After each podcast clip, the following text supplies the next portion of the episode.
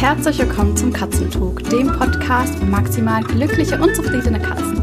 Ich bin Chris, deine Katzentrainerin, und ich helfe dir dabei, deinen Katzen einen spannenden und abwechslungsreichen Katzenalltag zu schenken, sodass sie sich jeden Tag auf dich freuen. Heute habe ich eine ganz besondere Gästin bei mir im Podcast und zwar ist es Lara Grundei. Sie ist Wildtierärztin und auch bekannt auf Instagram unter @wildtierärztin. Ähm, bei ihr lernst du ganz viel über Wildtiere, wie du sie schützt, ihren Lebensraum erhältst und wie du ihnen helfen kannst, wenn sie in Not sind. Wenn deine Katzen Zugang zu einem Garten haben oder vielleicht auch Freigänger sind oder einen schönen Balkon gesichert haben, kann es immer wieder passieren, dass sie sich ein Vögelchen äh, krallen oder auch ein Mäuschen. Also Louis hat mir dieses Jahr schon ein paar Mäuse mit reingebracht und auch ein Vögelchen. Und genau darum soll es heute gehen. Ja, also um, ich nenne das immer so ein bisschen die Schattenseite des Katzenmenschen ähm, tatsächlich, weil damit habe ich auch persönlich äh, so meine, meine Konflikte, wenn dann eben lebende Tiere bei mir zu Hause abgegeben werden als Trophäe. Meine erste Frage an dich, Lara, und ich weiß, darauf hast du dich nicht vorbereitet, aber Erzähl, wieso bist du Wildtierärztin geworden?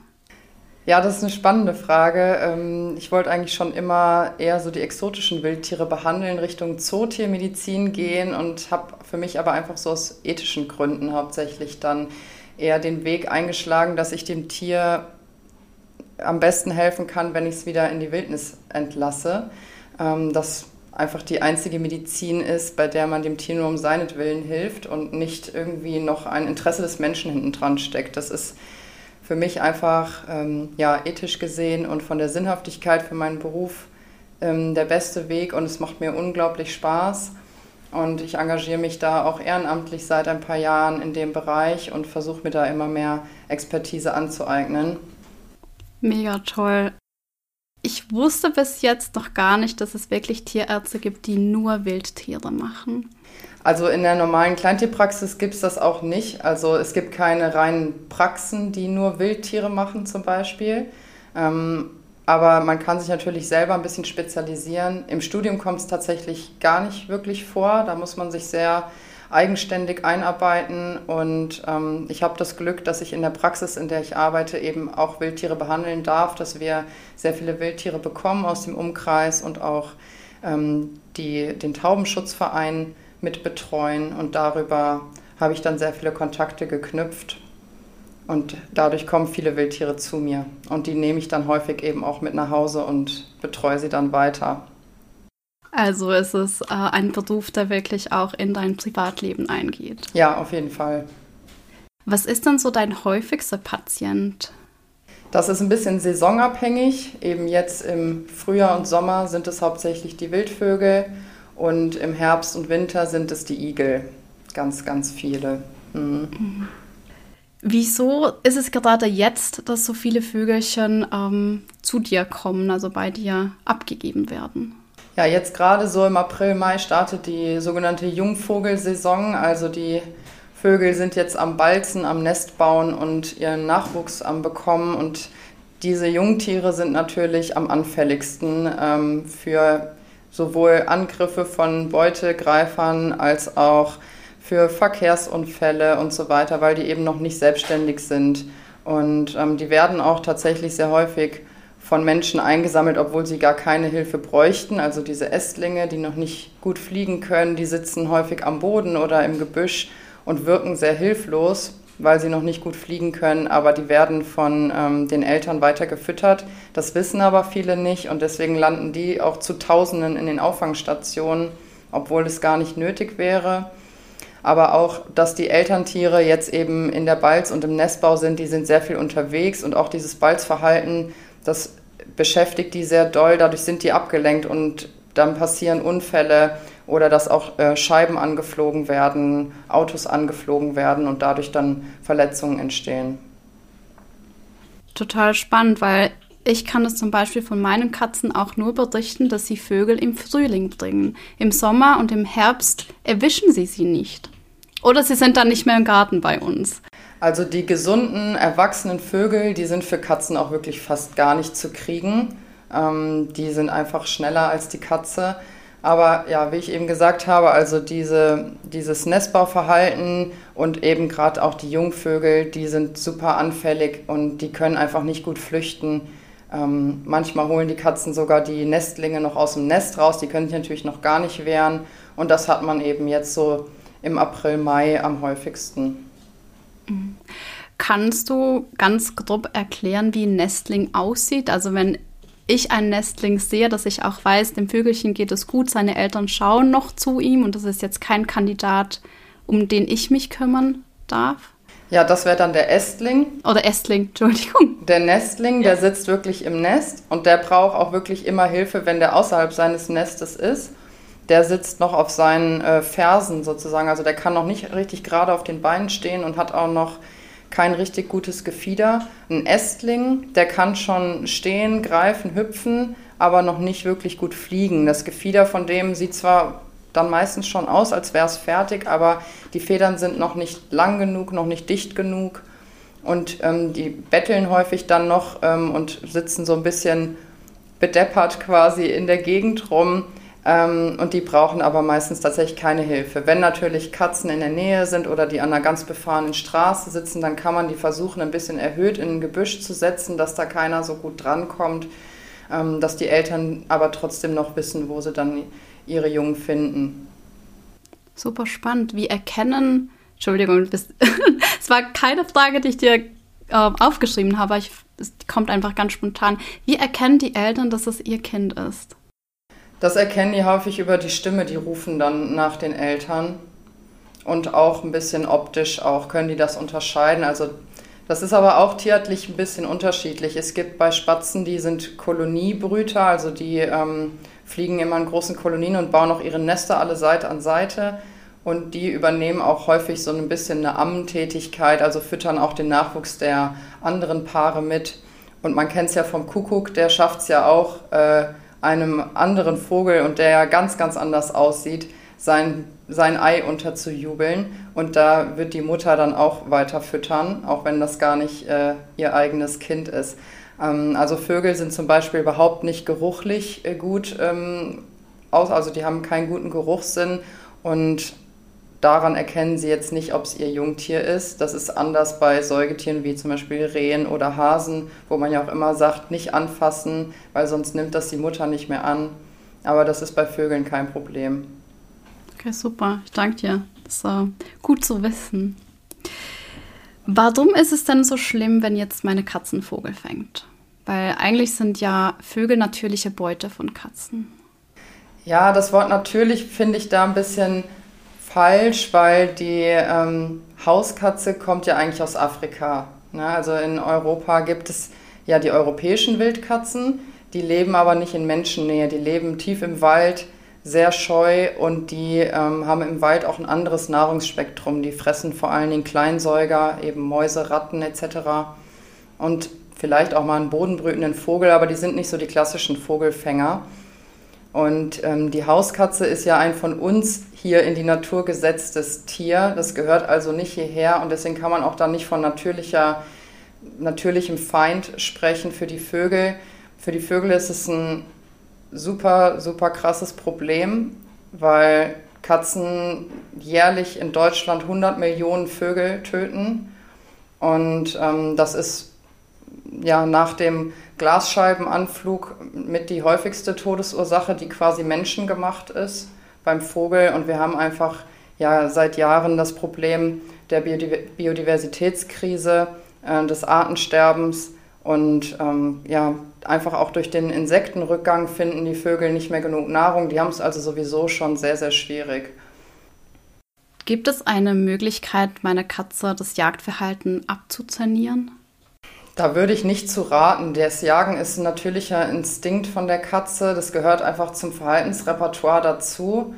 Und wenn man eine Katze hält, dann ist es auch im Tierschutzgesetz geregelt, dass man seinem Tier ermöglichen muss, seinem natürlichen Verhalten und seiner artgemäßen Bewegung nachzugehen. Also man kann bestimmt die Katze gut beschäftigen, also ja, durch Klickertraining, durch Tricks äh, beibringen, ähm, und einfach auch spielen mit ähm, Objekten, also Reizangel oder sowas. Da kann man die schon gut beschäftigen.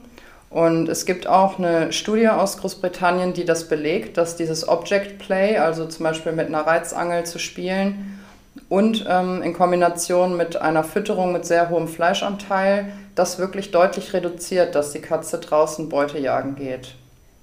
Genau dieses Spiel ist ja eigentlich, dass wir das Jagen imitieren.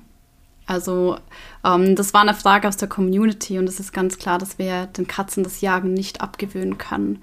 Wir können durch Maßnahmen schauen, dass sie so wenig wie möglich draußen jagen. Das ist total spannend, dass eben Spiel da auch dazu beitragen kann. Also gerade wenn man eine Freigängerkatze hat und weiß, dass sie draußen gerne mal was jagt, dann vielleicht einfach nochmals eine Spieleinheit einschaltet, um auch diesen Drang ihrerseits ein bisschen zu dämpfen, um die Vögel und Mäuse da draußen zu schützen. Ja, das ist auf jeden Fall eine gute Idee.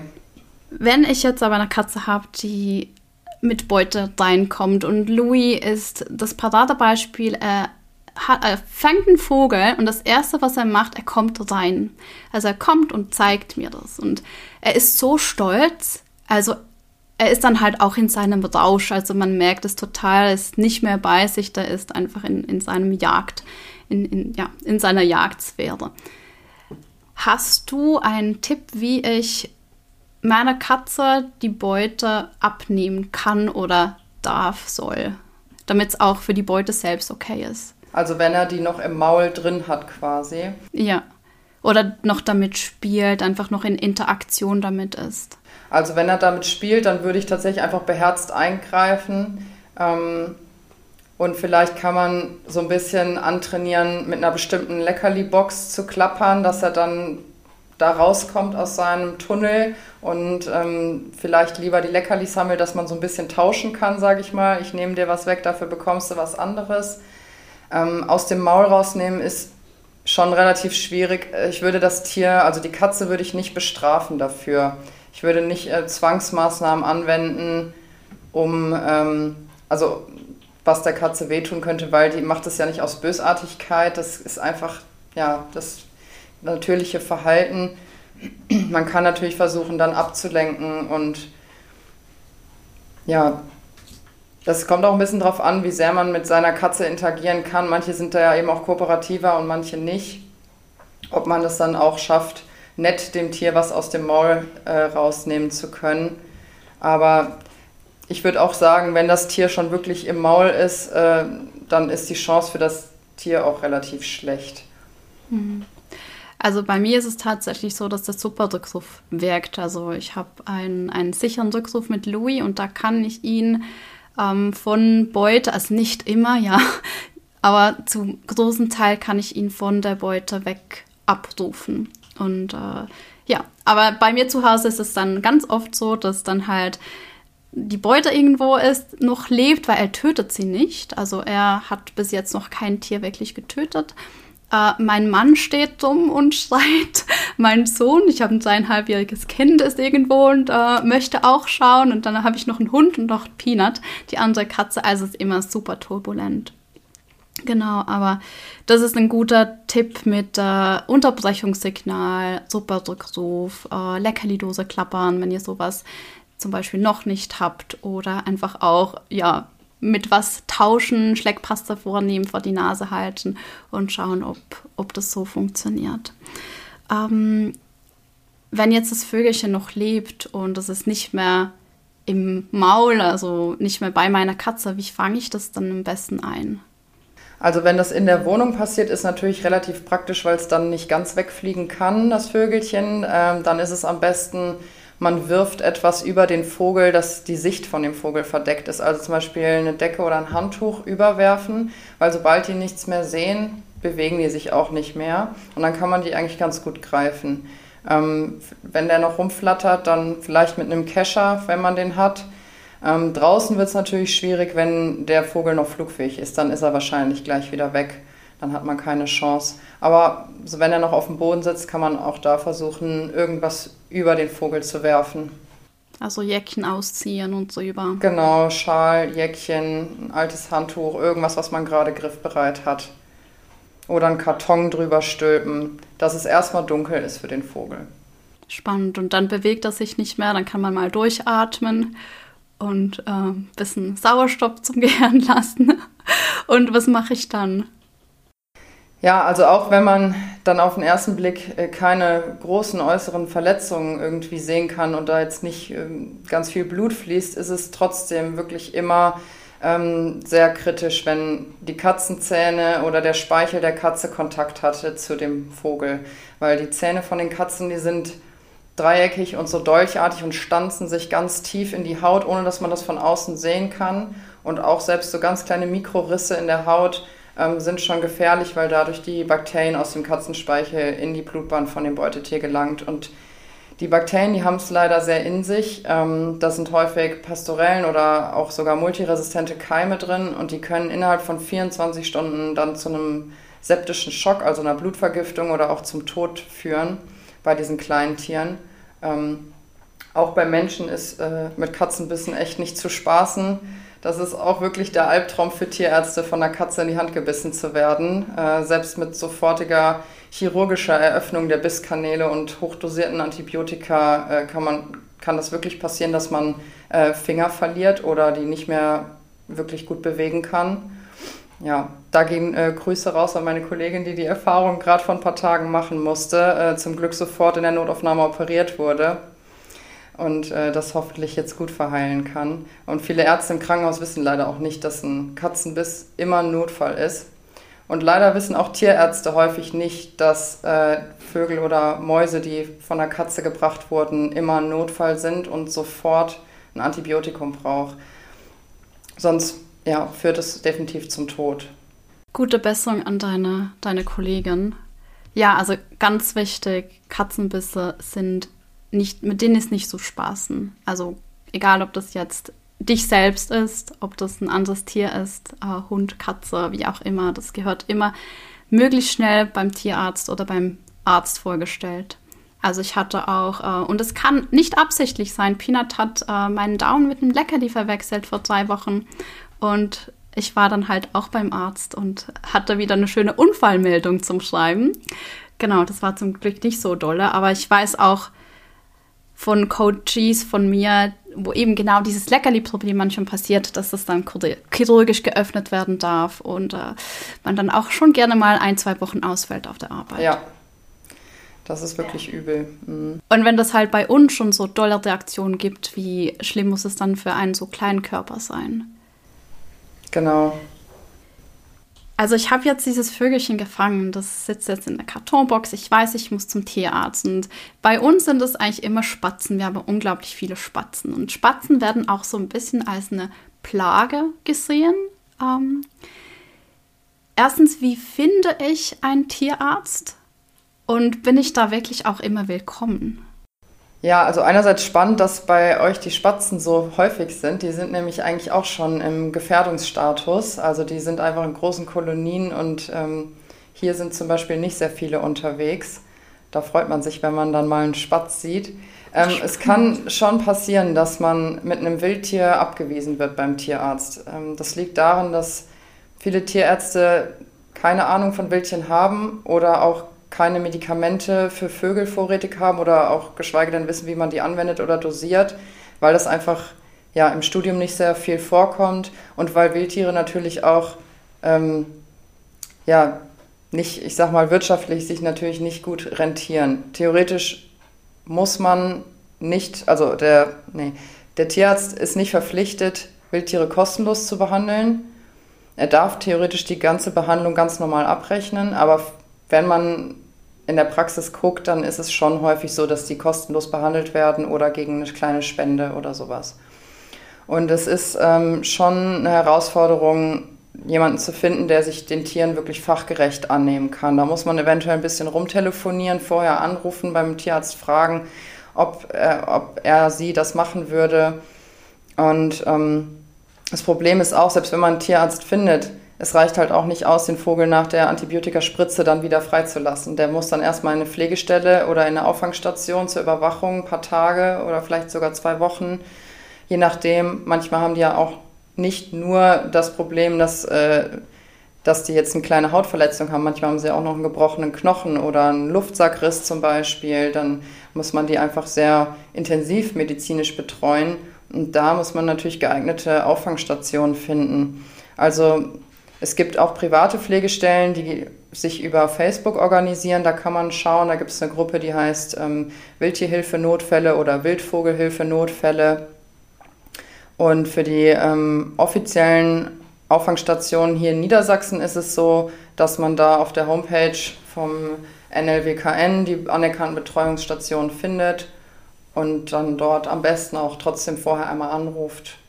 Weil nicht jede von diesen Auffangstationen haben wiederum einen Tierarzt, also kann es sein, dass man beide Stationen anfahren muss. Erst den Tierarzt, dann die Auffangstation. Es ist also schon ein Aufwand, den man betreiben muss. Danke dir. Also ich äh, suche alle Links raus und verlinke das in den Show Notes.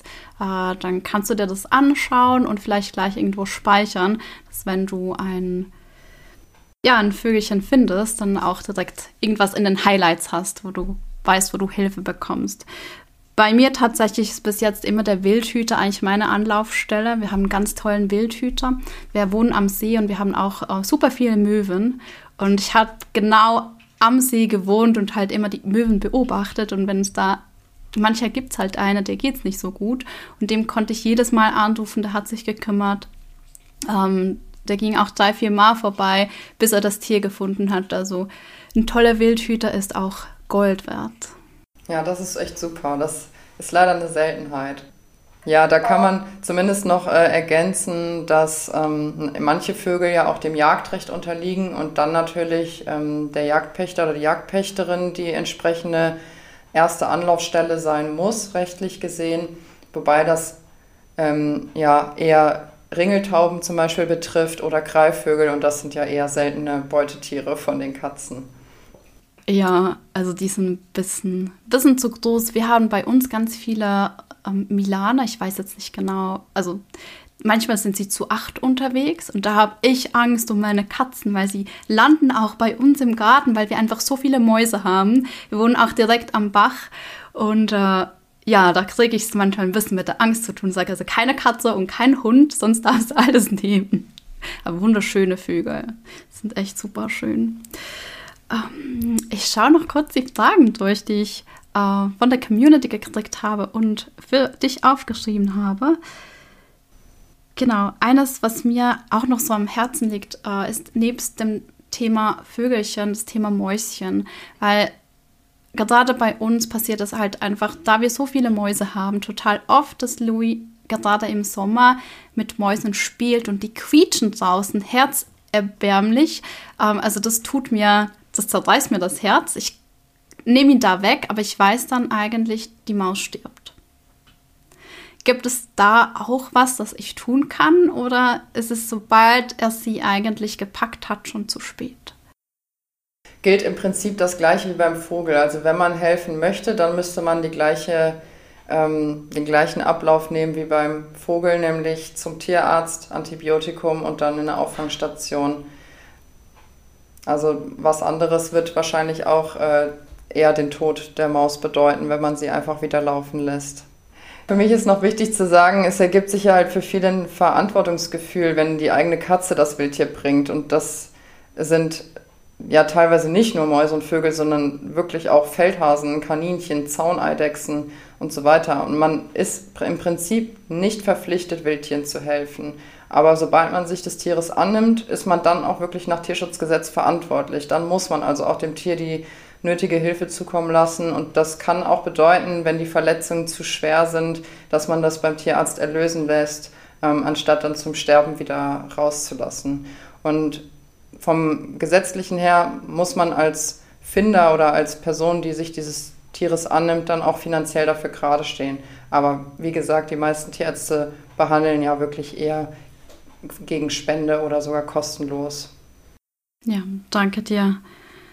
Das ist ein sehr guter Punkt. Also Louis hat auch schon mal eine Fledermaus. Ähm, ich weiß nicht, ich glaube nicht, dass er sie erwischt hat. Ich glaube, er hat sie eher gefunden. Das war in Japan. Und da hatte ich plötzlich auch ein bisschen Angst um ihn, weil ich nicht so genau wusste, ähm, kann die Fledermaus ihm vielleicht auch was getan haben. ähm, genau. Und da gab es halt gar nichts. Also ich auf Japanisch äh, irgendwo zu schauen, dass ich mit einer Fledermaus ähm, zum Tierarzt gehen kann. Das, und das total auf dem Land, also wirklich äh, super auf dem Land. Ähm, das war ein bisschen unmöglich. Ich habe das dann mit Google versucht und mein Bestes getan. Äh, wer weiß, ich glaube, sie ist gegen eine Scheibe geflogen. Da gab es auch so ganz viele Glasscheiben. Ja, genau.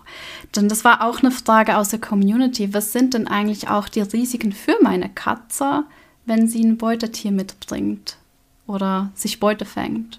Ja, für die Katze kann es auf jeden Fall gefährlich werden, wenn Maus oder Ratte zurückbeißt. Die haben wirklich sehr, sehr scharfe Zähne. Das kann zu Verletzungen im Kopfbereich der Katze führen. Ähm, ansonsten im Ausland muss man natürlich noch andere Erkrankungen bedenken, die die ähm, Wildtiere tragen können, die sie auf die Hauskatze übertragen können. In Deutschland gibt es zwar Tollwut bei Fledermäusen, aber dass sich da die Katze bei ansteckt, ist wirklich extrem unwahrscheinlich. Und hoffentlich hat ja auch jeder seine Freigängerkatze gegen Tollwut impfen lassen. Ähm, da ist dann die Gefahr wirklich verschwindend gering. Da würde ich mir eher Sorgen machen, dass es wirklich zu mechanischen Verletzungen kommt, wenn sich das Beutetier wehren sollte. Mhm, vor allem, wenn es gerade ein bisschen größer ist. Ähm, ja, und das, die Tollwut ist nicht mehr obligatorisch. Also in der Schweiz muss man nicht mehr Tollwut impfen, außer man geht über die Grenze. Ich weiß nicht genau, ich glaube in Deutschland auch. Genau, die Tollwut braucht man theoretisch nur, wenn man ähm, ja, über die Grenze möchte. Aber ich würde nach wie vor jedem empfehlen, seinen Freigänger gegen Tollwut impfen zu lassen, auch wenn man nur im Inland bleibt, weil es kommen auch immer mehr Wildtiere wieder ähm, aus Richtung Osteuropa nach Deutschland. Ähm, die können wieder Krankheiten mitbringen.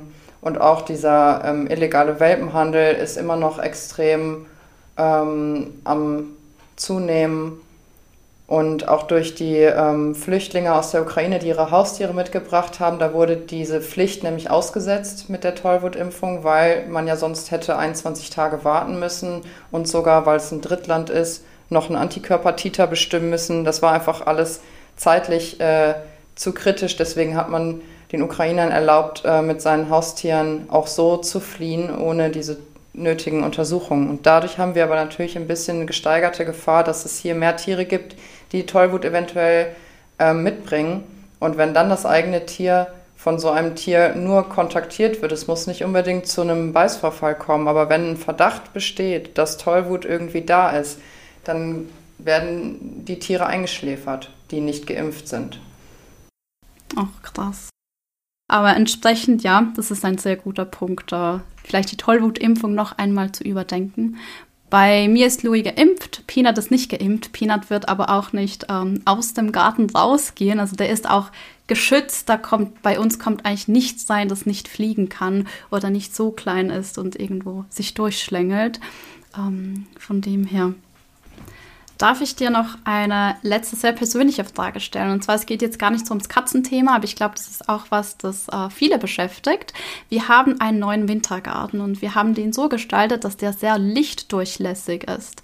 Das Ding ist halt, man sieht die Scheibe nicht. Also heute wurden die Scheiben montiert und ich sehe nicht mal, wo ist Glas und wo ist noch kein Glas. Und ich habe heute schon mit meinem Mann besprochen, wir müssen unbedingt schauen, dass wir das irgendwie so hinkriegen, dass auch Vögel wissen, da ist eine Barriere. Hast du da einen guten Tipp für Fensterglas und Wintergärten? Ja, also das ist wirklich auch eine der, der ähm, wichtigsten Themen, was, wenn es um Vogelschutz geht, dass die Glasscheiben äh, von den Vögeln in der Regel nicht als Hindernis erkannt werden, weil die Spiegelungen von außen zu stark sind. Und ähm, es reicht auch nicht, da diese Greifvogel-Silhouettenaufkleber drauf zu machen. Auch diese UV-Stifte, die es im Handel gibt, äh, reichen nicht aus. Es muss äh, ein Muster von außen gegen die Scheibe geklebt werden, bei dem die einzelnen Elemente maximal 10 cm Abstand zueinander haben. Also wir haben hier im Haus auch ein Fenster, das sehr prädisponiert war für Vogelanflug und wir hatten jetzt auch vor ein paar Wochen das erste Mal da ein Todesopfer an der Scheibe und ich habe mir einfach ähm, UV-beständige Punktesticker gekauft und habe die in einem Raster 10 x 10 aufgeklebt und man kann natürlich trotzdem immer noch super jetzt durchschauen. Es hindert eigentlich die Sicht gar nicht, ist natürlich erstmal trotzdem gewöhnungsbedürftig. Ähm, es gibt äh, Broschüren, in denen verschiedene Muster auf ihre Wirksamkeit getestet sind. Die können wir ja vielleicht auch verlinken. Sehr gerne. Man kann horizontale oder vertikale Streifen kleben. Da finde ich immer so ein bisschen, hat man vielleicht so ein bisschen Gefängnisfeeling sonst, wenn man dann so ein Gitter da klebt. Aber es gibt ähm, da auf jeden Fall einige Möglichkeiten. Was nichts bringt, ist von innen ähm, Jalousien oder Deko oder sowas ins Fenster zu stellen, weil die Spiegelungen von außen einfach trotzdem stärker sind. Also man muss immer von außen etwas gegen die Scheibe machen. Ähm, manche machen auch so ein Holzlamellengerüst davor. Das bietet dann auch nochmal ein bisschen Schatten bei einem Wintergarten oder ähm, für andere Fenster, wenn es jetzt nicht gerade der Wintergarten ist, bietet sich an, auch eben Milchglas zu verwenden, irgendwie geätztes Glas, was einfach nicht so glatt und spiegelnd ist. Mhm. Ich danke dir. Also da wird es jetzt nichts bringen, meine Pflanzen hinter dran zu stellen, weil die Spiegelung lässt gar nicht hineinsehen, sondern es sieht aus, als würde es weitergehen. Wie groß sind deine Punkte, die du klebst? Die sind jetzt so 15 mm, die müssen auch mindestens 12 mm haben im Durchmesser damit die ähm, als Hindernis dann erkannt werden. Mega spannend. Das heißt, es würde sich eigentlich anbieten, gerade bei der Beschattung, die auch außen anzubringen und nicht unbedingt innen. Ja, auf jeden Fall. Es gibt ja auch so verschiebbare Elemente, zum Beispiel aus Holz oder auch ähm, aus Folien oder sowas. Ja, und man, man kann vielleicht, wenn man sowas neu baut, vielleicht auch schon vorher überlegen, es gibt auch fertige Gläser, die man verbauen kann, die ähm, diese Musterung schon haben und sowas, weil ich kann mir vorstellen, Wintergarten jetzt händisch von außen mit Punkten zu bekleben, ist auch eine, eine Herausforderung. Ähm, aber da gibt es echt äh, super ähm, Möglichkeiten mittlerweile. Ah, Lara, hast du noch abschließend was, das du gerne erzählen möchtest? Ja, also ich finde es wirklich wichtig, dass man sich als Katzenbesitzer seiner Verantwortung bewusst ist, die man hat für seine Umwelt, ähm, für die Vögel, die wirklich sehr vielen Gefahren ausgesetzt sind durch uns Menschen. Und ähm, ich finde natürlich auch nicht, dass man seine Freigängerkatzen jetzt für immer in die Wohnung einsperren soll. Äh, aber es gibt da ja auch wunderschöne Möglichkeiten mit Freigehegen, gesicherten Freigang äh, Leinentraining etc., dass man ein bisschen mehr die Kontrolle darüber hat, auch jetzt gerade in dieser Brut- und Setzzeit, in der die Hunde zum Beispiel an die Leine müssen und die Katzen noch nicht, ähm, dass man gerade in diesen Frühling- und Sommermonaten ein bisschen mehr ähm, darauf acht gibt. Danke dir. Ja, es gibt ja die, das erste Beispiel, dass die Katzen eben nicht mehr nach draußen dürfen äh, in Deutschland. Und ich bin auch absolut für gesicherten Freigang, auch für die Katze selbst. Also natürlich auch für die Vögel, aber auch für die Katze selbst. Weil ungesicherter Freigang in den meisten Teilen unserer Welt einfach nicht mehr ungefährlich ist. Ja, das stimmt. Liebe Laura, vielen Dank, dass du da warst. War super spannend. Also ich persönlich habe total viel gelernt. Gerade die Technik, den Vögeln die Sicht zu nehmen, um sie einzufangen, das wusste ich persönlich nicht. Ich wusste, dass sie zum Tierarzt gehören und dass jeder Katzenbiss ein Notfall ist. Aber ich hatte bis jetzt tatsächlich immer ein bisschen Mühe, sie einzufangen. Und äh, da bin ich froh, dass ich da auch einfach dann Schal, T-Shirt, äh, Decke, was auch immer ich dann gerade zur Hand habe, ähm, drüber werfen kann. Ich danke dir vielmals. Sehr gerne.